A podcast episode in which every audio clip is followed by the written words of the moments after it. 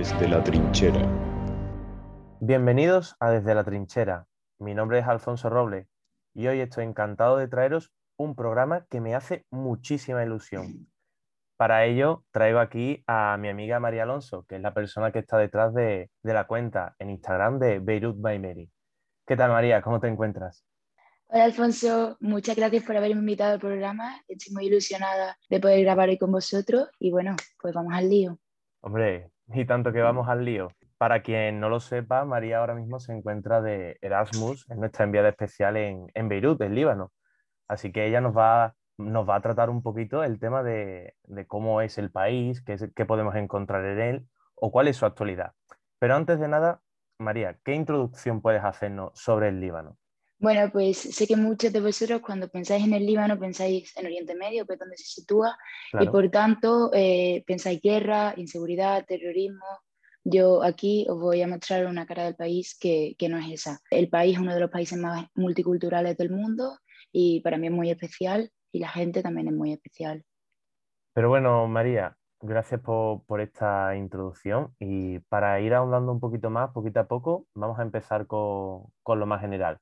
¿Cuál es la forma, cuál es el sistema de gobierno que tiene, que tiene el Líbano? Pues mira, el Líbano tiene un sistema de gobierno bastante particular, en el que el poder está dividido entre las religiones mayoritarias. Por tanto, el presidente de la República, cristiano maronita, el primer ministro musulmán suní y el presidente del Parlamento musulmán chií. Además, los partidos políticos son religiosos y cada uno suele votar pues, al partido que representa su religión. Pero María, o sea, me has comentado que es muy multicultural esto, de diferentes religiones, pero nos estás comentando que vota a, al partido que representa su religión, pero ¿qué pasa con aquellas personas que, que son ateas, que, no, que no, no, coinciden sus pensamientos con la religión? Pues mira, el país reconoce 18 confesiones y todos los libaneses se identifican con una de ellas, incluso uh -huh. si no practican su fe, ya que la religión no es solo el rezo, sino también la tradición familiar y la comunidad. De hecho, los libaneses no tienen un código civil igual para todos los ciudadanos. Sin embargo, existen unas leyes de cada religión que se llaman las leyes de personal status que varían dependiendo de cada, de cada religión. Por tanto, si tú naces en una familia, por ejemplo, chi, pues seguirás esas leyes chiíes en tanto a matrimonio, divorcio, herencia, entre otras mm. cosas. Vale, vale. Entonces, parece que lo que voy entendiendo un poquito más sobre, sobre el Líbano. Y bueno, María, para ir dando un poquito de, de vista al futuro de Líbano, más bien al presente, ¿podrías comentarnos qué, qué, está ocurriendo ahora mismo en las calles de, en las calles de Líbano? ¿Qué ocurre en las calles de, Beirut ahora mismo con todo el tema de, de la revolución? Que, que, algunos tenemos algunos, algunas pinceladas.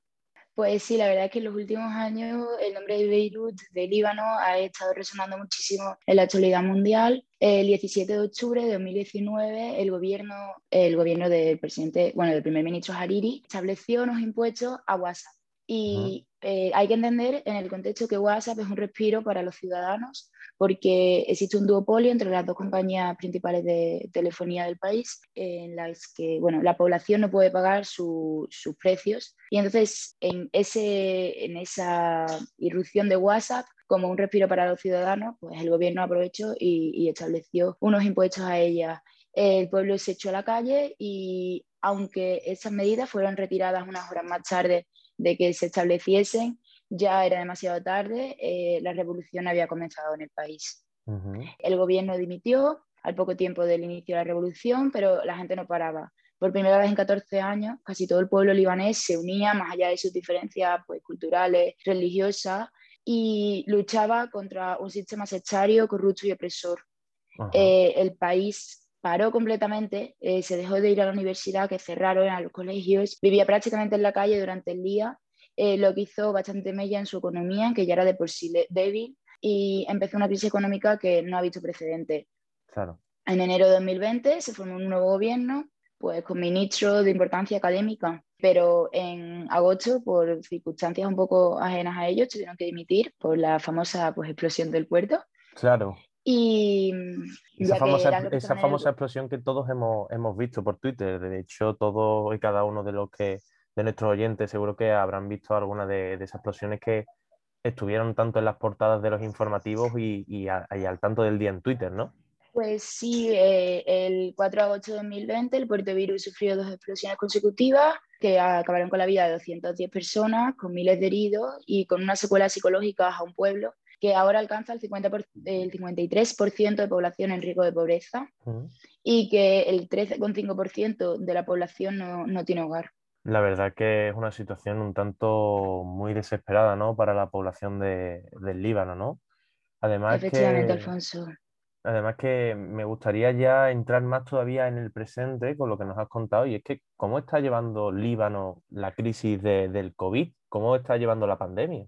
Pues mira, no nos podemos olvidar de esto tampoco porque también está afectando muchísimo en el país. A principio de la pandemia el COVID estuvo controlado, pero Líbano tiene una diáspora muy, muy grande y normalmente eh, la diáspora son los que traen dinero al país, ¿no? Entonces permitieron pues, muchísima flexibilidad durante, durante las vacaciones de Navidad ya que la gente volvía a casa por Navidad y para que se dejasen pues el dinero en los comercios, en las discotecas estaban abiertas y todo, lo que provocó que, que los casos aumentasen tanto que desde marzo, desde febrero, marzo del año pasado hasta antes de Navidad, eh, lo máximo, el máximo número de muertos que había tenido Líbano al día eran 10 y, y, a partir de entonces pues ha tenido 80, 50 Además, eh, los hospitales son en un 80% privados y están tan colapsados que hace falta utilizar tus contactos, que aquí en Líbano se llama WhatsApp, WhatsApp o sea, enchufe, para conseguir una cama. Y hay personas pobres muriendo en la puerta de los hospitales todos los días.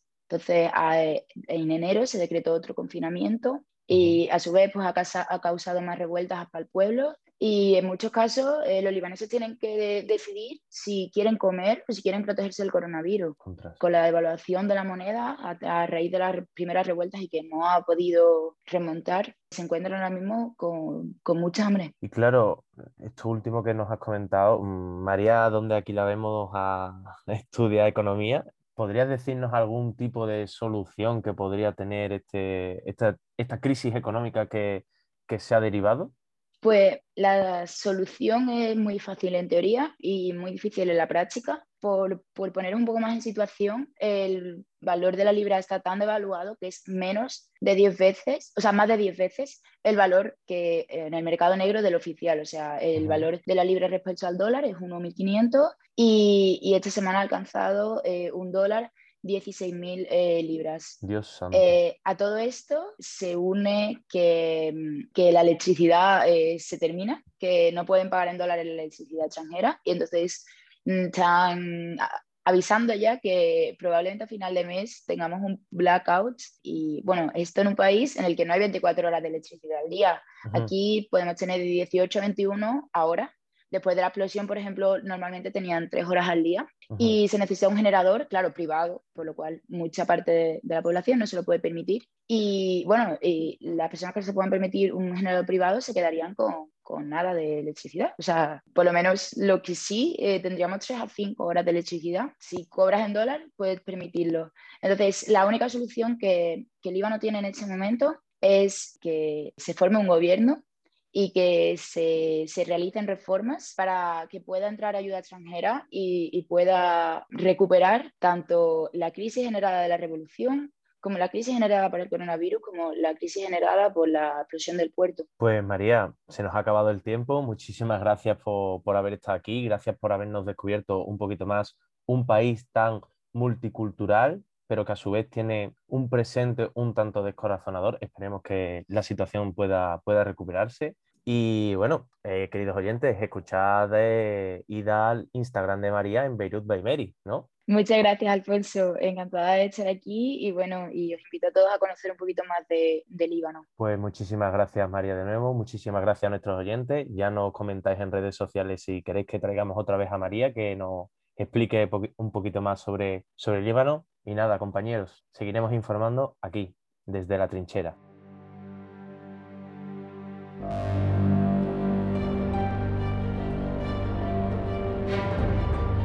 Desde la trinchera.